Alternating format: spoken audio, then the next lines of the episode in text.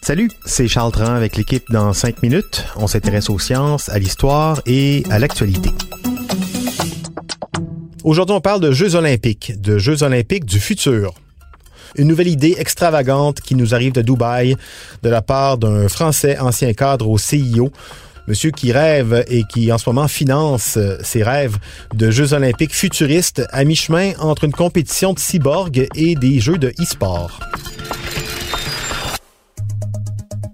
Futurist Games c'est l'idée de Philippe Blanchard, cet ancien cadre du CIO, un projet qui dispose déjà d'un beau budget de départ de 140 millions de dollars canadiens et une première édition dans deux ans, en 2021. Selon Philippe Blanchard, donc, les jeunes générations s'intéressent de moins en moins aux Jeux olympiques conventionnels, traditionnels, avec des disciplines qui n'ont pas beaucoup évolué depuis les premiers Jeux de l'ère moderne en 1896.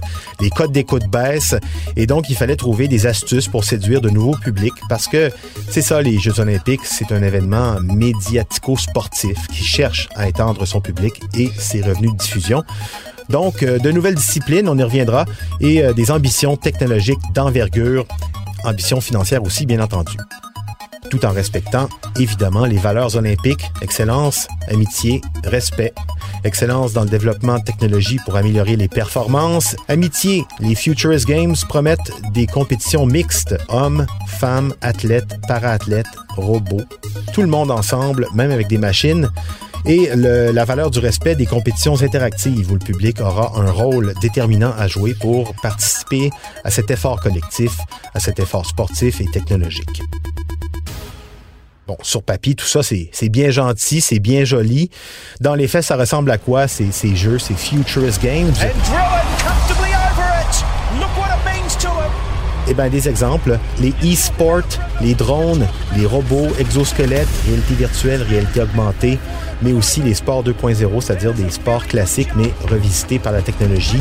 On parle de courses de drones, de chorégraphie dans des simulateurs de chute libre, de murs d'escalade cinétique, vous savez, ces, ces murs dont le relief change à mesure que grimpe l'athlète, des tournois de jeux vidéo, les e-sports, des démonstrations de robots, des épreuves d'athlétisme réalisées avec des exosquelettes ou des matchs de soccer ou autres en réalité virtuelle. Tout est vraiment possible selon le fondateur des Futurist Games.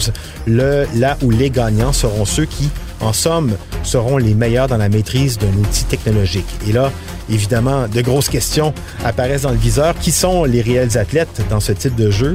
Des gens ou euh, des géants comme Google, Boston Dynamics qui fait des robots ou encore Amazon? Ceux qui maîtrisent les technologies aujourd'hui, à part quelques startups qui se font acheter très rapidement, ben c'est ça, ce sont les géants de la high-tech. En quoi pourrait-on imaginer qu'ils soient fair play dans ce type de compétition? C'est pas comme s'ils nous avaient prouvé qu'on pouvait avoir confiance en eux depuis 10-20 euh, ans. Quels moyens et comment seront-ils distribués, ces moyens financiers? Sinon, on peut penser que la Chine, les États-Unis, la Corée ou le Japon vont toujours gagner les compétitions, et là, ça, ça va rendre ça un peu plate. Est-ce que tous les athlètes auront les mêmes équipements, en fait? Autre question, comment surveiller la triche? Déjà qu'on a de la misère à dépister des drogues dans le pipi des cyclistes, comment est-ce qu'on peut dépister une ligne de code malveillante, interdite par exemple, ou une pièce d'équipement louche? Et le piratage en plus, à distance, on parle de l'interactivité du public dans les performances. S'il y a de l'interactivité, s'il y a des systèmes connectés qui sont impliqués dans les compétitions, automatiquement, ils sont vulnérables aux attaques de hackers. Donc, beaucoup de questions pas vraiment beaucoup de réponses encore. Cela dit, on comprend l'intérêt d'un type de compétition comme ça. On peut le voir euh, comme pour la Formule 1, hein. un formidable laboratoire de recherche, de développement technologique, une vitrine aussi pour des entreprises qui cherchent à faire connaître, développer leurs innovations, une manière de mettre un peu sur la table en commun tous les deux ans ce qui se fait de mieux en termes de développement technique et informatique dans le domaine des sports et dans le domaine de l'humain augmenté, si on veut. Alors, quelle place pour les athlètes dans tout ça, les, humains? Hein? Eh bien, ça aussi, ça reste à définir des Jeux olympiques du futur pourquoi pas, mais ce qui fait l'attrait de la compétition sportive, ce qui fait que les gens regardent avec émotion, avec intérêt des compétitions sportives, même à la télévision, c'est d'abord et avant tout de voir le dépassement de soi, la maîtrise du corps humain. Un corps augmenté ou pas par des machines. Donc, on verra ça dans deux ans, les Futurist Games 2021. On sait même pas encore dans quel pays pour cette première édition, mais bon, si tout se fait de manière connectée dans le monde virtuel, pourquoi pas partout en même temps, ça serait là aussi une innovation majeure. C'était en cinq minutes.